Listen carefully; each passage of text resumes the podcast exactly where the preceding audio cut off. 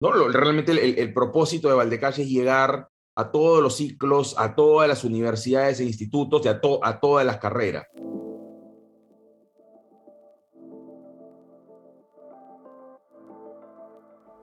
Hola, soy Joaquín Garaycochea.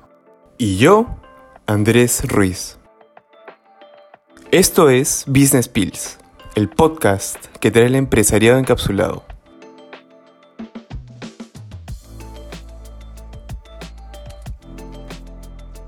Rubén Montenegro es economista egresado de la Universidad del Pacífico. También es CEO fundador de Valdecash, una fintech peruana dedicada a potenciar el acceso a la educación mediante préstamos estudiantiles. Rubén realizó un MBA en la UCLA, así como otras especializaciones en prestigiosas instituciones como Wharton School y Harvard Business School ha dedicado gran parte de su carrera profesional en Citi como responsable de la estructuración de productos de capital markets, soluciones a financiamientos complejos y gestión de riesgos para clientes institucionales. Y en la actualidad, además, es docente de la Facultad de Economía y Finanzas para la Universidad del Pacífico.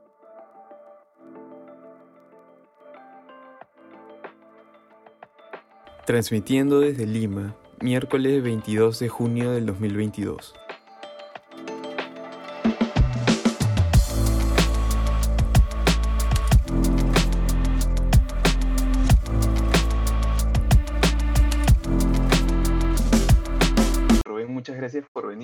Muy contentos de tenerte. Gracias a ustedes. Rubén, un gusto tenerte. Eh, un poco más de lo, de lo que, más allá de lo que Andrés puede haber comentado, me gustaría saber desde tu perspectiva propia, ¿quién es Rubén Montenegro? Bueno, gracias nuevamente por, por tenerme por acá. Rubén Montenegro es un profesor universitario, emprendedor, prospecto de emprendedor o emprendedor tratando de descubrir lo que es el emprendimiento un papá feliz con tres hijos y con una linda esposa. Genial. Si bien al graduarte como economista podrías haber perseguido una carrera en la política pública o investigación, optaste por entrar al sector privado, ¿no? ¿Qué factores ayudaron o te impulsaron a tomar esa decisión? A ver, la decisión entre este sector público o, privado realmente no, no, no, fue un proceso que, que, enfrenté y, y que mm, finalmente tuvo una conclusión, simplemente se dieron, se dieron las circunstancias. En todo caso, lo, lo, que tenía claro es que mm, a pesar de haber estudiado economía, yo no estaba tan orientado hacia la, hacia la investigación. El, digamos, eh, tenía el, el interés suficiente como para llevar una carrera que tuviera un componente de investigación amplio y, tuviera que cumplir con ciertos trabajos y, obligaciones relacionadas al campo de, investigación, pero digamos, mi, interés iba más por, por el lado bancario, corporativo. Y lo que, se, lo que se dio fue que en los últimos años de la carrera encontré prácticas preprofesionales en empresas del sector privado, principalmente relacionadas al rubro financiero, y bueno, las cosas se, fueron dando. Mi última práctica preprofesional la hice en Citibank, en, en el área de mercados, y me gustó muchísimo lo, lo que se hacía ahí. Hubo también un elemento de suerte que cuando estaba terminando eh, la universidad se abrió una posición en esa área, em, pero también hubo un, elemento importante de esfuerzo porque me esforcé mucho en esos meses eh, y llegué a, ese momento en el que yo estaba acabando la carrera y encontraba esta oportunidad en una posición ya eh, profesional ahí. Em, y entonces, bueno, eso, eso me, me, encontraba bien, bien, posicionado, ¿no? Y, fue así que, que, empecé mi carrera en, en, City, en Citibank y bueno, empecé ahí, me, me quedé por, por muchos años más eh, entre diferentes áreas, ¿no? Pero, pero siempre volviendo a, mercados, ¿no? Mercados ha sido el, área donde he pasado la mayor parte de mi carrera en banca. Perfecto. Ahora, mencionaste en un principio a tu esposa y a tus hijos. Me gustaría saber qué rol ha jugado tu familia de este momento en, en, el momento de prospecto emprendedor. Es decir, vienes de, eh, y vienes, por ejemplo, de alguna familia empresario como, como guía también.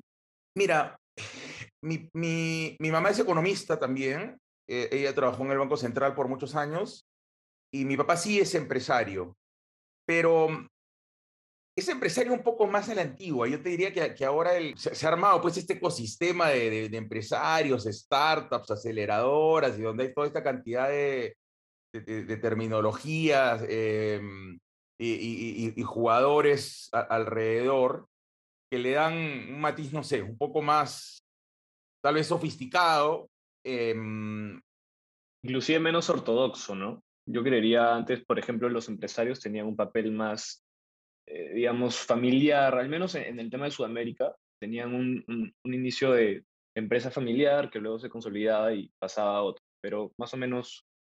Sí, ese, ese, es, un, ese es un buen punto. Había, a, ver, hay una, una buena categoría de, de, empresarios que siguen una sucesión familiar en la empresa y hay otros, también hablando de los tradicionales, que, son más de los empresarios pues de, de, mm, de, los que se van a, a, y se cargan al hombro la empresa y la luchan y, y, finalmente salen, salen adelante, ¿no? Y en contextos, pues, menos regulados, em, mercados más chicos, con nichos oportunísticos eh, eh, eh, o inexplorados, em, y, y, de pronto pues construyen un imperio en, en, en, determinada, en determinadas áreas, ¿no? Ahora yo no lo veo tanto así, ¿no? Yo ya, digamos, los mercados están mucho más avanzados, más sofisticados en términos de regulación, eh, en términos de, herramientas, en términos de conocimientos, de profesionales alrededor. Eh, y además, como lo, lo, decía hace un rato, se formó pues esta especie de ecosistema eh, donde hay tantos jugadores y a la vez tantas herramientas, tantos, tantos, tantos accesos a, a, a diferentes eh, participantes y, eh, y, canales para hacer las cosas, que em, yo no sé si decir que que de repente lo, lo, hace, lo hace más, o sea, por un lado lo, puede hacer más fácil, eh, o digamos, uno puede tener acceso a más herramientas.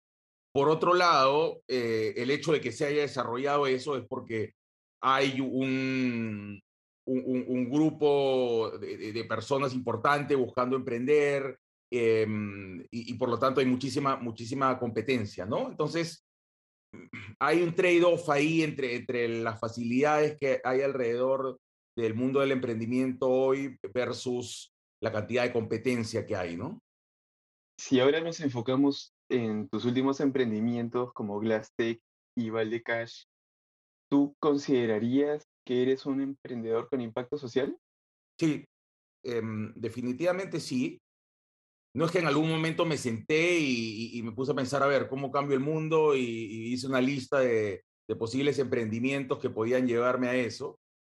Pero, digamos, los intereses que he ido teniendo han estado, no sé si casualmente o, inconscientemente eh, relacionados a, em, o mejor dicho, orientados hacia causar impacto en, en, la, sociedad, ¿no?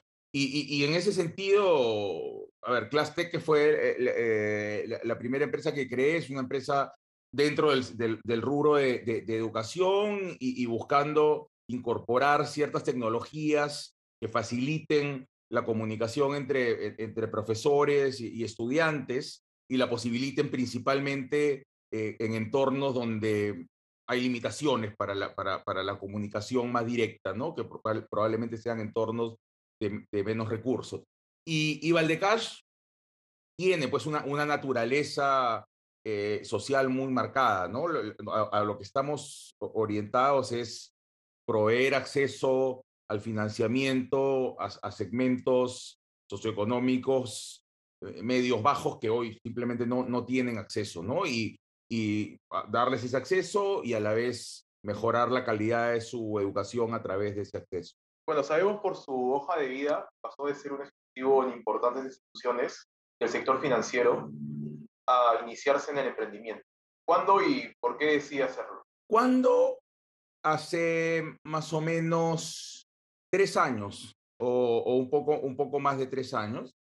Y se da en un contexto donde yo ya tenía una buena cantidad de años, casi 20 años en, en el sector privado, en, en, la banca particularmente, con una carrera que, que, que para mí eh, eh, fue una carrera muy satisfactoria, con una cantidad de retos en, en el camino, una cantidad de, log de logros importantes, pero que ya había llegado a un punto en el que no se estaba haciendo tan divertida para mí. Eh, eh, las cosas que, po que podía desarrollar o, crear, ya las había hecho y, yo siempre he tenido una, atracción hacia, hacia tratar de, innovar, de, crear, eh, en el caso financiero, pues instrumentos financieros, estructuras financieras eh, distintas, buscando so solucionar necesidades, eh, generalmente de maneras no, no, tradicionales. Y había hecho mucho eso, digamos, muchos de, de, de, los productos financieros en, en, el ámbito de los, de los derivados o, o, o del financiamiento estructurado, eh, innovadores que se, que se, que se dieron en, en, los últimos 15, 20 años. Estuve involucrado en una u otra medida en, en, varios de ellos. Entonces, había tenido ya una, una, una, carrera interesante por ese lado, pero ya estaba en una etapa en la que ya no, no, no sentía el, el, mismo nivel de desafíos, eh, no, no encontraba las rutas para seguir creando nuevas cosas, quizá tenía un poco más de limitaciones por temas regulatorios, de políticas internas sobre lo que podía hacer.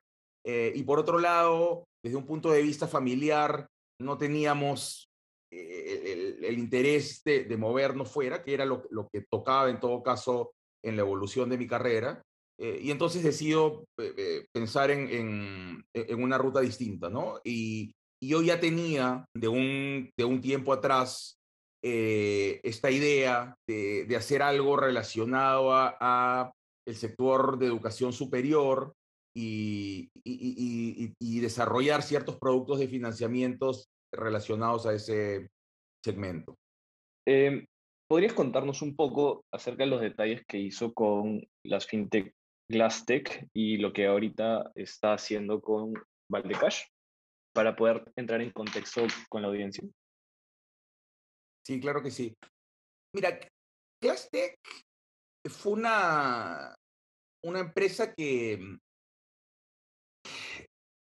la, la formé, digamos, no, no habiendo, no, no con una visión inicial de un negocio que, que hiciera sentido, sino más bien fue la evolución de, de ciertas eh, herramientas que yo iba creando dentro de, de mis, propias, eh, de mis propias clases. ¿no? Eh, y entonces ahí el, el, el contexto eso es que, primero, lo que más me apasiona es mi rol de profesor, Em, eh, eh, enseñar, comunicar.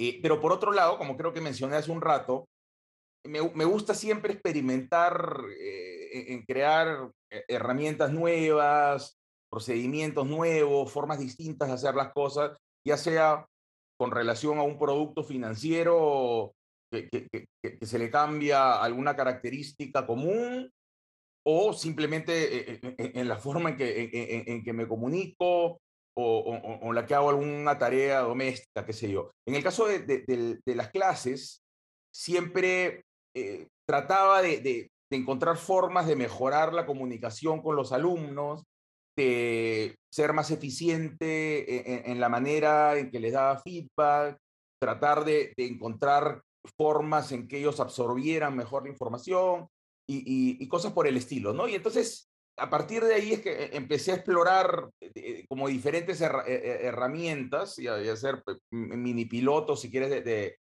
esas, herramientas. Y de pronto me di cuenta que, tenía algunas cosas que estaba haciendo que tenían potencial de hacerse, eh, de volverse más masivas, de poder ser usados por otros profesores y, además de eh, desarrollar un poco más incluso la, tecnología que estaba detrás de eso para poder hacerlas más, digamos, de, uso más masivo y de más fácil uso a la vez, ¿no? Y entonces, por ejemplo, a ver, un, una de las, una de las, de, de las herramientas que, que desarrollamos, un, un, una herramienta para poder dar mejor feedback en, lo, en, en los exámenes, ¿no? Y, ahí la, eh, la motivación nacía del hecho de que yo encontraba cada vez que tenía un examen al frente, ¿no? Eh, que había tal cantidad de cosas que, que, que se le podía decir al alumno con relación al, examen, queda mucho más allá de, la respuesta específica a la, pregunta, ¿no? Eh, partiendo de que los cursos que, que, yo daba eran, eran y son cursos en, en etapas un poco más avanzadas de la carrera, ¿no? Entonces las preguntas pues no son de, de, respuestas únicas, no son del tipo este, A más B igual, igual a C, eh, y está bien o está mal, sino son, respuestas, son preguntas más abiertas, ¿no? Entonces, había mucho, siempre yo encontraba que había mucho que quería decirle al alumno de, sobre el examen, incluso sobre temas pues como la, la, la, estructuración de la respuesta, el lenguaje que usaba y cosas por el estilo, pero no tenía mucho ni tiempo ni espacio para hacerlo, ¿no? Entonces, e, e, el papel tiene una cierta cantidad de espacio donde puedes poner, eh, escribir algo, escribir algo muy largo, pues también eh, eh, es pesado para el profesor, es pesado para el alumno leerlo. y entonces empecé a, a tratar de hacer videos donde este, yo le, le, le, les, les, daba feedback del examen con el, con el, papel, con el papel enfrente, ¿no? Entonces eh, ya podía yo, digamos, ampliar muchísimo la, cantidad de, de, recomendaciones y, de, feedback que le, podía dar, porque verbalmente, pues, el, el, la rapidez con la cual yo les podía transmitir estas cosas era, era, era mucho, más, eh, mucho más veloz, ¿no? Y entonces eso lo, lo, lo, lo, convertimos en una herramienta que podía usarse de manera más sencilla, donde simplemente uno pudiera cargar los exámenes en una plataforma y, y, y poder em empezar a hablarle a la, a la página, ¿no? O, o, grabar en la página, poner anotaciones y tener una serie de, de subherramientas ahí para, para poder facilitar esa comunicación, ¿no? Eran, eran cosas de, de ese estilo, ¿no? O sea, me, me, mejorar de, usando tecnología la forma en la que se podía dar, se podía el profesor comunicar con con el alumno y, hacer que fuera más valioso aquello que le quería transmitir. Entonces, eso era, mm, eso era Class. Y por Valdecash, eh, ¿De qué se trata Valdecash? Bueno, Valdecash es, una fintech. Una fintech eh, es una empresa financiera que tiene una base tecnológica importante. En el caso de Valdecash, es una fintech que está orientada a dar soluciones de financiamiento a estudiantes de educación superior eh, y soluciones de financiamiento que les permiten, principalmente orientadas a acceder al, crédito, ¿no? A, financiamientos que les permitan mejorar la calidad de su educación, en algunos casos incluso les permita poder terminar la, eh, carrera que están siguiendo, eh, porque requieren de esos recursos y no los consiguen eh, en los canales tradicionales, ¿no? que es básicamente la banca o otras instituciones financieras. Y entonces, para lograr eso, para lograr eh, llegar a ese, a ese segmento, lo que hicimos fue desarrollar un modelo de análisis de riesgos que usara ciertas variables no tradicionales que nos permitiera perfilar bien al estudiante en, en su condición de, estudiante, ¿no? O sea, entendiendo que eh, no, va, no, uno va, no va a tener disponible toda la información o la calidad de información que podría tener de personas ya, que ya han terminado sus estudios, se encuentran trabajando en el mercado formal y entonces tienen una cantidad de, información, incluyendo la historia de crédito, eh, boletas de, pago y, una, y las, digamos, el, el tipo de, información tradicional que utilizan los bancos para aprobar un crédito. ¿no? Nosotros desarrollamos un modelo que no necesita ese, ese tipo de variables y si, sin, sin usarlas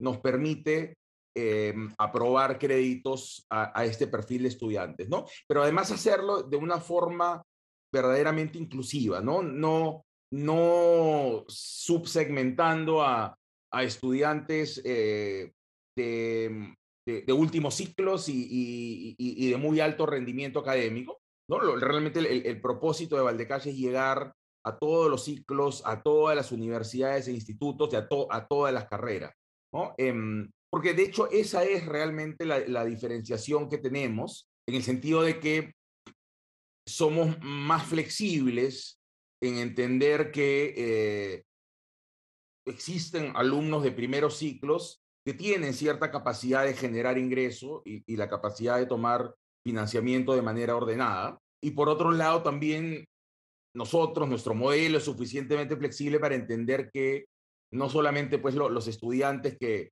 que, sacan de 17 para arriba em, son capaces de pagar un, financiamiento, ¿no? Em, y, por lo tanto, esos son, eh, claro, esos son los que acceden a, a las becas y a, y a, y a, ciertos tipos de, de, financiamiento.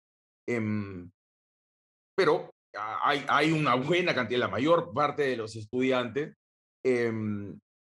que no necesariamente saca esas notas, se puede sacar 12 o 13, em, y ese 12 o 13 puede ser igual o más meritorio que el 18, porque ese 12 o 13 eh, se lo saca estudiando en el micro entre su, eh, eh, entre su lugar de trabajo, que queda a, dos horas de la universidad y, y, a, y, a, una hora y media de donde, donde viven, ¿no? Entonces, tratamos de incorporar todos esos criterios en nuestra evaluación y poder llegar de manera inclusiva a los estudiantes para ofrecerles financiamientos. Hoy el financiamiento principal en el que estamos enfocados es un, programa de, financiamiento de laptops, donde lo que hacemos es financiarle el laptop por plazos hasta 24 meses y, darles una herramienta que es esencial para la educación, más, más allá de la, de, la, virtualidad actual, que de hecho la virtualidad seguramente va a quedarse por, eh, en adelante en mayor o menor medida, pero también es una herramienta de trabajo, ¿no? y, y una parte importante de los estudiantes de educación superior, especialmente de, segmentos socioeconómicos bajos, trabajan eh, eh, junto con, con, sus estudios, ¿no? Entonces, esa es una herramienta clave eh, y, y, hoy, digamos, estamos enfocados en ese formato de financiamiento. Y tenemos unos cuantos productos adicionales que ya hemos desarrollado, estamos en proceso de desarrollar, que van a ser lo siguiente que vamos a lanzar. Nos queda claro entonces cómo surge esta iniciativa para combinar la educación y las finanzas en un emprendimiento, pero nos da curiosidad eh, saber qué retos tiene el acceso a la educación en Perú y cómo emprendimientos individuales como el suyo pueden complementar la política pública.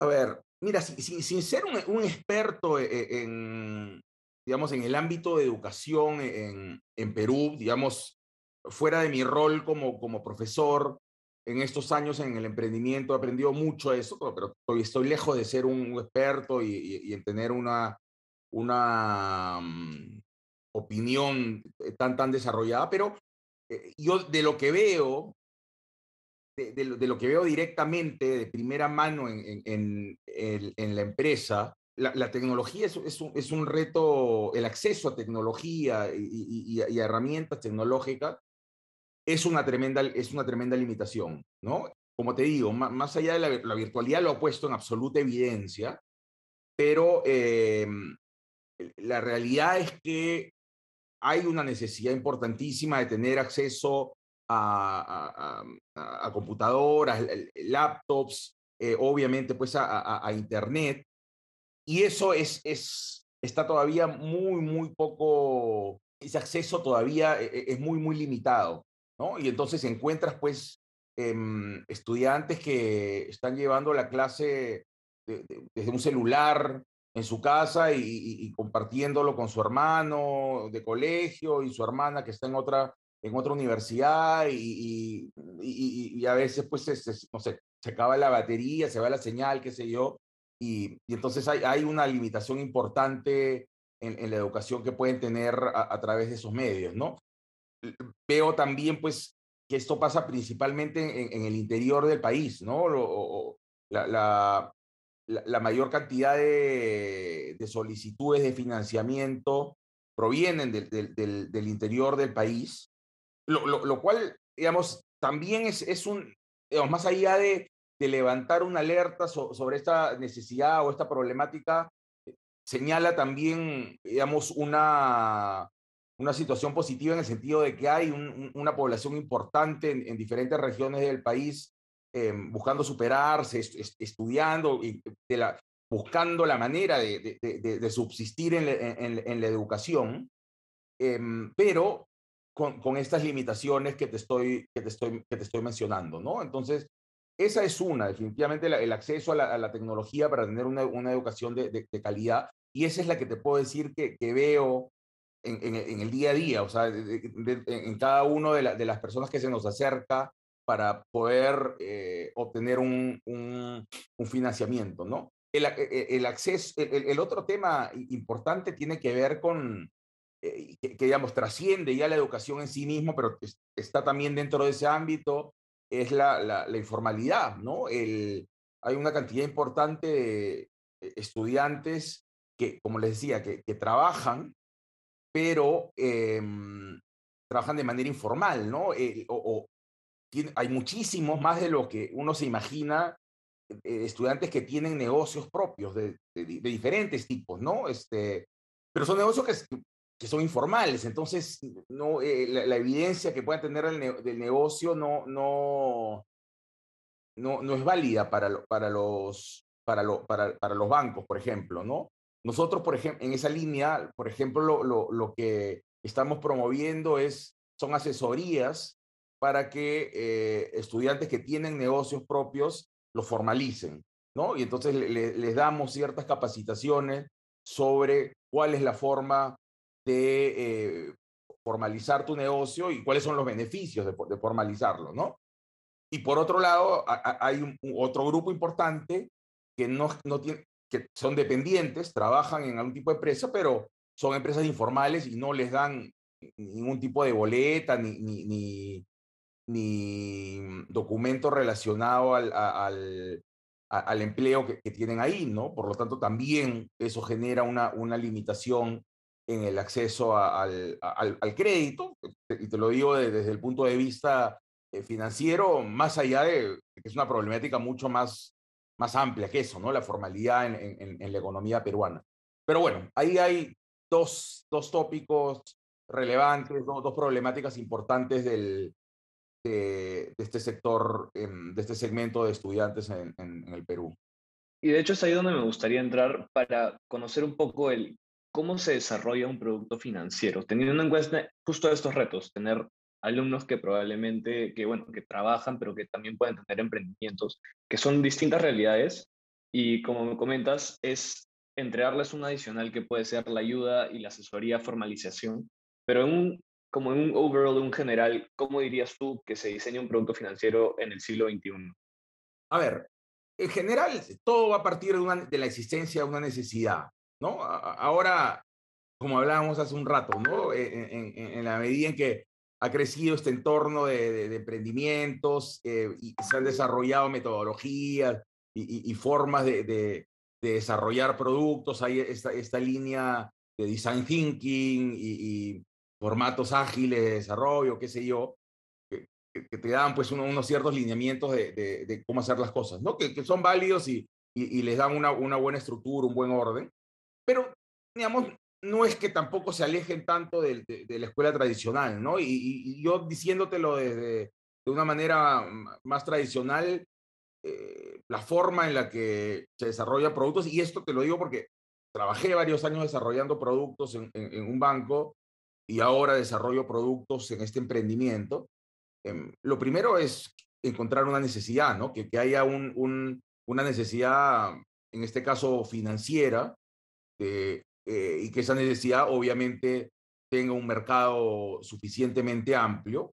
En, en el caso de, del, por poner un ejemplo, del, segmento de estudiantes de educación superior, la necesidad es el acceso a, eh, a crédito, ¿no? A, a, a tener hoy eh, em, recursos para poder comprar alguna herramienta, para poder pagar los estudios en sí mismo, para poder comprar materiales de estudios, qué sé yo, y hay, hay una limitación en cuanto a la capacidad de, de, generar el, ahorro para poder pagarlo ahora, ¿no? Entonces, eh, a partir de eso se desarrolla la necesidad de, de prestarse eso, esos recursos, y por otro lado está esa necesidad y, y, y por otro lado está la ausencia de, oferta de este tipo de producto, o mejor dicho, la, la ausencia de ofertante de este producto a este segmento, ¿no? Por, por las dificultades que, que ya les contaba que, que, hay para poder entender el segmento y, digerirlo desde un punto de vista de, riesgo.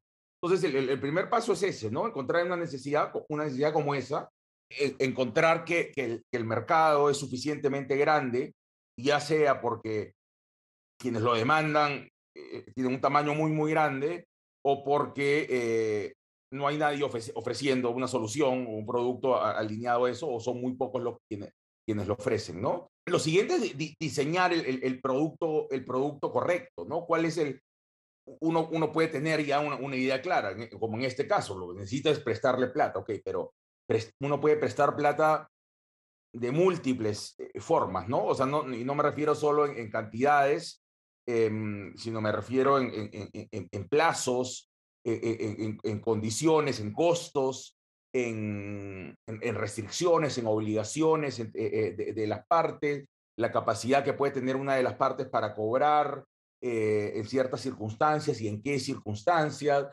em, y etcétera, ¿no? Entonces, ahí hay que diseñar el producto de manera que uno esté alineado a la necesidad que se, que, se está buscando resolver y segundo, que sea de un consumo fácil o, amigable en todo caso para el, para el público al que te estás dirigiendo, ¿no? Entonces, otra vez, volviendo si quieres al,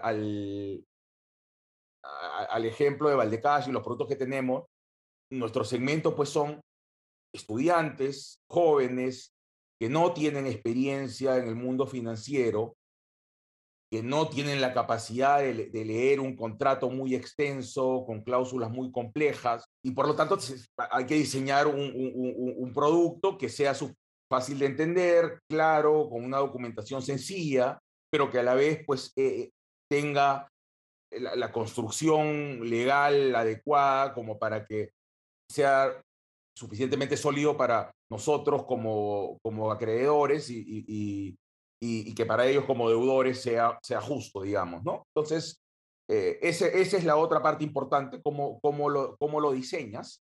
Em, y finalmente, bueno, cómo lo vendes, ¿no? Y, y, la parte de ventas, bueno, ese es un campo muy amplio que, que trasciende la, la, la finanza pero mm, eh, ahí, eh, vamos, a, también hay, tiene mucho que ver con, con el público al cual estás yendo y el tipo de producto que estás ofreciendo, ¿no? En, otra vez, volviendo al, al caso de, de Valdecash, que tiene un, segmento muy puntual, por ejemplo, nuestras ventas eh, o el marketing que hacemos se dan en una buena parte por, por, por canales digitales, por redes, porque nuestro público consume mucho, mucho de redes, sea también por un grupo de vendedores que son típicamente personas jóvenes, incluso estudiantes también universitarios, que tienen una llegada fácil hacia, hacia estos grupos, y también por algunos convenios con, con instituciones educativas, ¿no?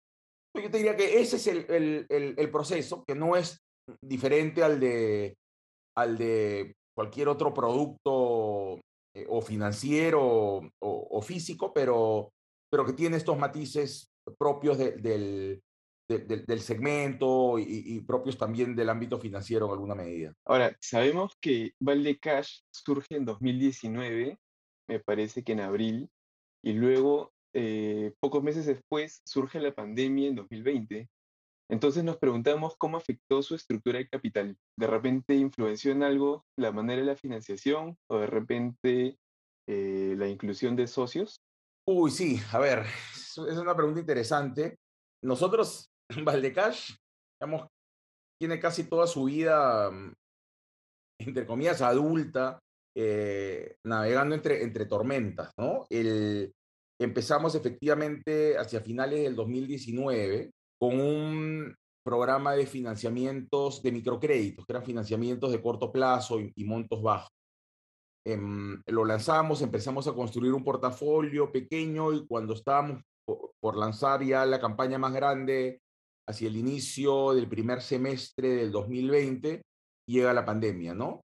Y entonces eso nos pone un freno brusco, eh, ineludible, no, no, no, no, había forma de, de, de, inventarse una razón por la cual hiciera sentido apretar el acelerador en ese contexto o incluso seguir eh, marchando como en condiciones normales. O sea, realmente era, algo totalmente inesperado y, sumado a que estábamos nosotros mismos explorando un nuevo negocio, era una combinación súper complicada, ¿no? Entonces lo que correspondía ahí era poner el freno y ver qué pasaba, ¿no? Observar qué pasaba con el portafolio que ya teníamos construido y qué pasaba con la economía, qué pasaba em, con, los recursos. En ese momento nosotros estábamos manejando, desarrollando el negocio en una etapa inicial con recursos propios, con capital propio, entonces digamos que ahí no, no,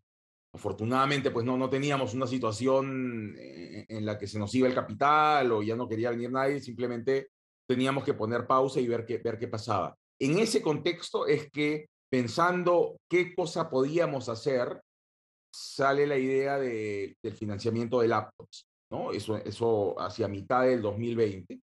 Y, mm, y a pesar del contexto todavía complicado, ahí, digamos, digamos se, se eh, digamos, tratando de mantener ese espíritu emprendedor, decidimos hacer un piloto de eso, que funciona muy bien, y entonces a, a inicios del 2021, eh, cuando ya teníamos unos meses de haber probado ese piloto, decimos, ok, esto funciona, vamos a hacerlo más grande. Y ahí es que por primera vez empezamos a buscar inversionistas, inversionistas ángeles, eh, que quisieran eh, eh, fondear este, este, este proyecto. Em, eh, y encontramos un grupo de personas que tenía el, el, interés levantamos algo de capital y salimos con una campaña hacia febrero, marzo del 2021 que, que funcionó, em, empezó muy bien, pero una vez más, no, no, no habían pasado ni dos meses y plum, eh, sale la primera vuelta de elecciones, ¿no?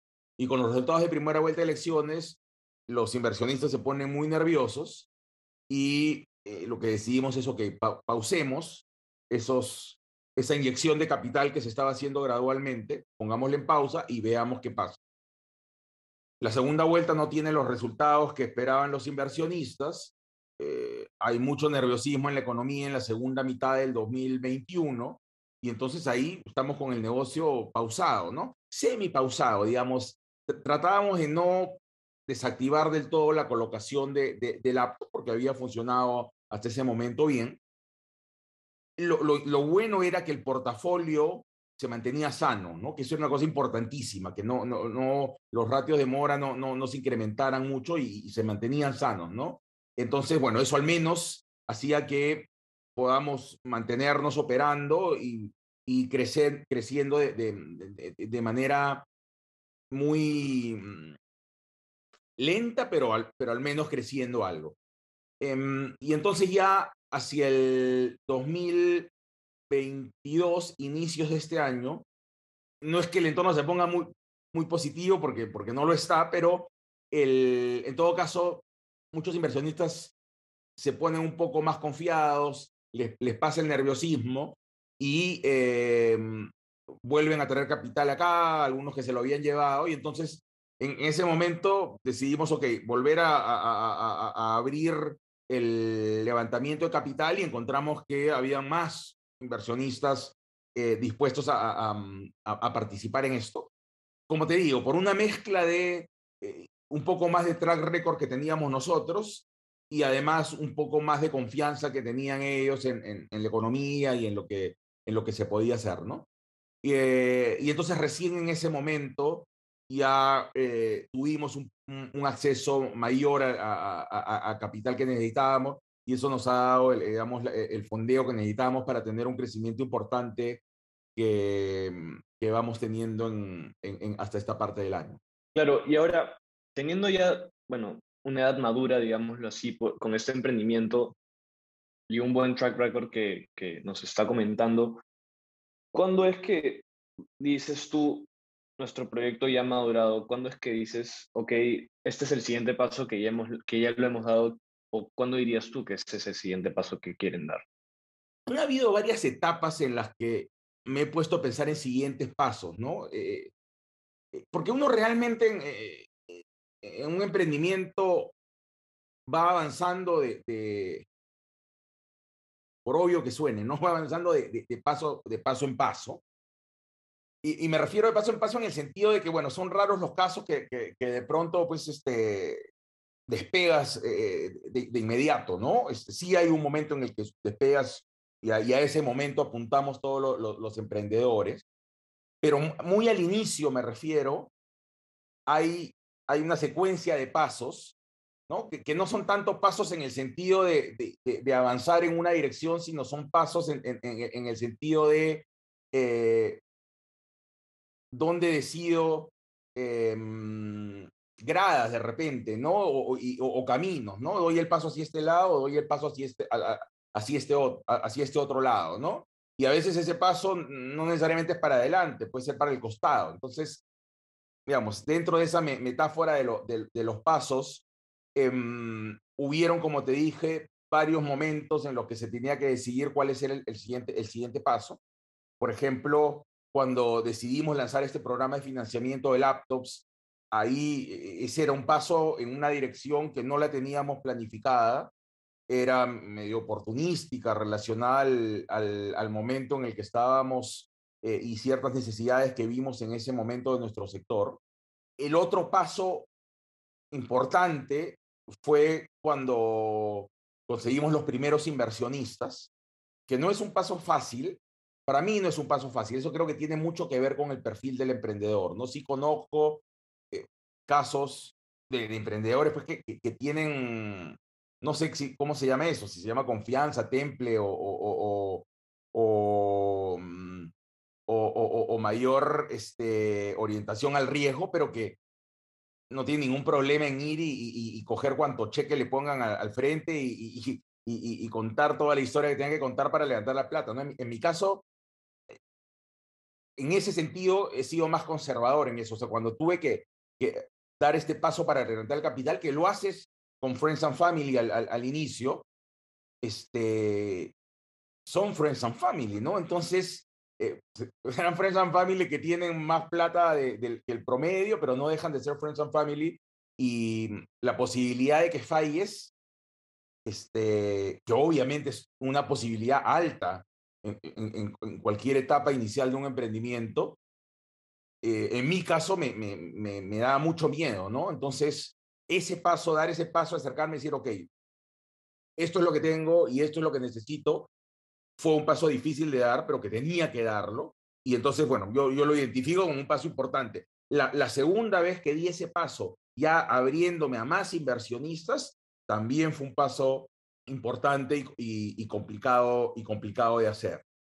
Y ahora em, estoy justamente, estamos en el, camino de tomar un paso adicional que eh, la verdad que estamos ahorita como dos o tres pasos diferentes, por, por, dar dos o tres pasos diferentes.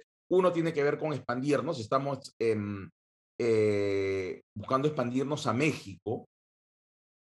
Y ahí también, o sea, ¿no? La, la, las historias de la expansión global, regional, etcétera, suenan muy, muy lindas y, parece que tienen muchísimo sentido, pero ese paso implica, eh, primero, eh, entender el mercado y para eso tienes que pagarle varios miles de dólares a, algún estudio de abogados de allá, tienes que contratar, sin, sin abrir ninguna operación, ni siquiera te estoy diciendo que ya abres, no, antes de, ¿no? Este, hacer un estudio de mercado y ciertas cosas que te este, destinan recursos que, que, son importantes y que podrían tener varios otros usos en la operación local, ¿no? Y entonces, claro, tienes el trade-off entre, ok, eh, le destino algo a esa ruta y dejo de destinarle algo a, acá porque esto hace sentido o le destino todo acá.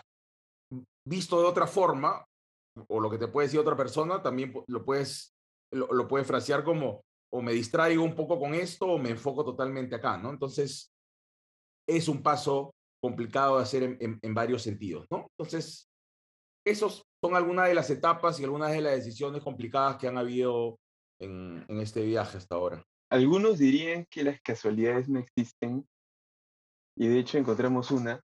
Eh, en nuestro primer episodio entrevistamos a Ingrid y a Cristian, dos fundadores de Tu Sueldo Ya, quienes también pasaron de ejecutivos a emprendedores. ¿Tú consideras que esta es una tendencia de los emprendimientos para los próximos años? En mi cabeza ahorita estoy tratando de, pensar en casos y, proyectando un poco. Em, no, sabría, no sabría darte una respuesta tan, tan concreta. ¿Sabes qué? Eh, hoy no siento que sea una tendencia hoy, digamos, hay varios casos, como también creo que lo han habido hace, hace cinco o diez años. Hoy, una vez más, en este entorno que da más visibilidad a, los jugadores eh, del mundo del emprendimiento, entre otras cosas, se identifican más rápidamente, ah, mira, este, este que venía del sector empresario ahora está acá, este que eh, tuvo una carrera en esto ahora está acá. No y, y, ves muchos casos, no necesariamente porque hayan más casos desde un punto de vista relativo que antes, sino porque ahora hay más cámaras, digamos, apuntando a este segmento y, e identificándolos, ¿no? Eh, ustedes son una de esas, ¿no? Este, eh, y en buena hora porque eso, digamos, difunde a, las empresas, Em, espero que también motive a, estudiantes, e, e, etcétera, ¿no? Pero concretamente, tu pregunta, si, si está habiendo una transición más amplia de, personas con una formación corporativa y, y, con una carrera de un tiempo importante en empresas que están decidiendo entrar al mundo empresarial, no, no lo veo, no lo veo particularmente, particularmente así. Eh, ¿Qué puede pasar en los próximos años? O a ver, si, si, si de pronto eh, empiezan a haber muchas historias de éxito, ¿no? Y de pronto sale el primer unicornio peruano eh, y el primer multimillonario peruano que, que venía de la empresa. Y, obviamente, como te digo, como ahora hay muchos más cámaras mirando ahí, entonces hay una portada de, Mm, de, de, Forbes y una portada de Business Week, qué sé yo, de Perú, por ahí que eso ya este, anima a, más personas a entrar a, a, ese mundo, ¿no?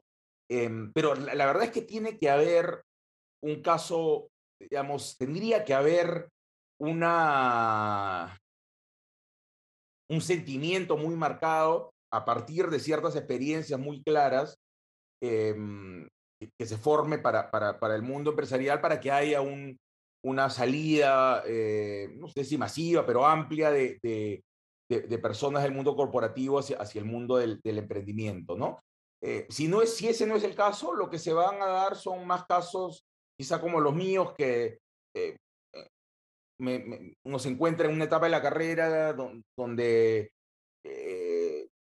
siente que, quiere hacer algo diferente, eh, donde por algún motivo ya tenía una idea que no la había puesto en práctica y bueno, se dan una, sucesión de cosas eh, que confluyen a, que tome esa ruta, ¿no?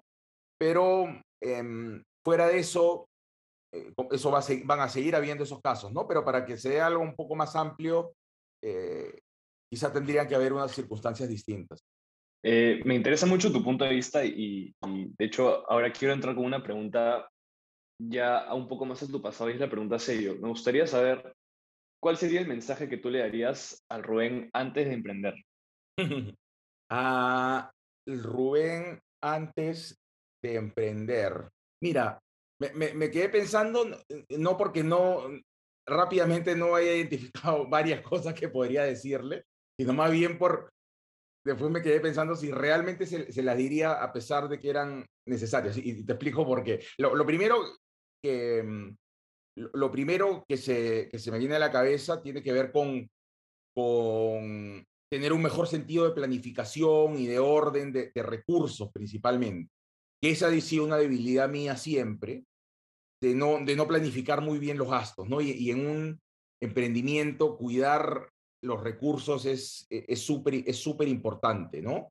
Eh, y a veces uno puede ser muy impulsivo y, y, de pronto se, se, se, acaban los recursos y en el extremo, bueno, ya no, no, no puede subsistir, ¿no? Eh, y, me ha pasado en diferentes etapas estar ahí me, me, medio, medio en el límite. Eh, la razón por la cual me, queda pensando es porque, claro, eso, eso es muy, muy evidente y me lo diría, pero por otro lado, también eh, me pongo a pensar que muchas de las cosas que, que han salido bien tienen que ver con, con ese impulso, ¿no? Eh, con ese impulso por tomar algunas decisiones muy rápidas, sin, sin, planificarlo mucho, sin observar mucho tu budget, sin hacer una proyección eh, de flujo de caja y, de rentabilidad y valor presente. Simplemente ahí está la oportunidad o crees que está la oportunidad y, lo haces, y lo haces muy, muy, rápido, ¿no? Entonces, bueno, yo, ¿qué, ¿qué, es lo que te diría? De repente le daría un, un, consejo un poco más direccionado, ¿no? No, no le diría, sé más planificado, sé, sé más calmado. Este, quizá le, le, diría en, en, tales o cuales circunstancias o, o en relación a, eh, a tales gastos, eh, sea un poco más cuidadoso y más, y más planificado, ¿no? Este, no, no buscaría eh, moderarlo completamente o estructurarlo completamente, porque quizá se perderían algunas cosas valiosas que se consiguieron por eso, em, y de repente también lo haría más aburrido, ¿no? Entonces, este, no quisiera quitarme la parte entretenida de la, de la aventura. La emoción de la vida, ¿no? Bueno, Rubén, hemos llegado al final de la entrevista. Este, queremos agradecerte por compartir este espacio con nosotros y también con nuestros oyentes. Estamos seguros que tu experiencia en Valdecash será una fuente de inspiración para ellos. Bueno, en Valdecash, en Glasstech, eh, esperamos que también haya sido de agrado y de nuevo muchas gracias. Gracias a ustedes, me, encantaron las preguntas, me, encantó que me lleven a, a, recuperar recuerdos de, esta experiencia que no ha sido tan larga, pero que sí parece un, viaje, un viaje bastante largo. Gracias y suerte con todos ustedes.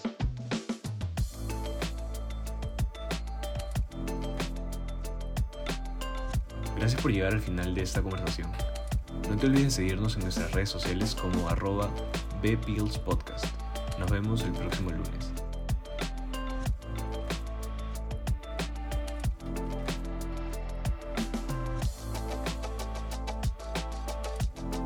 Este episodio no habría sido posible sin el trabajo en conjunto del equipo Business Pills. En especial queremos agradecer a Zoila Morales, la investigadora responsable, y a la profesora Beatriz Rodríguez Atizábal, de quien nació la idea de tener un espacio para el empresariado peruano. Nos unió para que fuese una iniciativa estudiantil y nos guía para que la historia empresarial esté siempre presente. Gracias.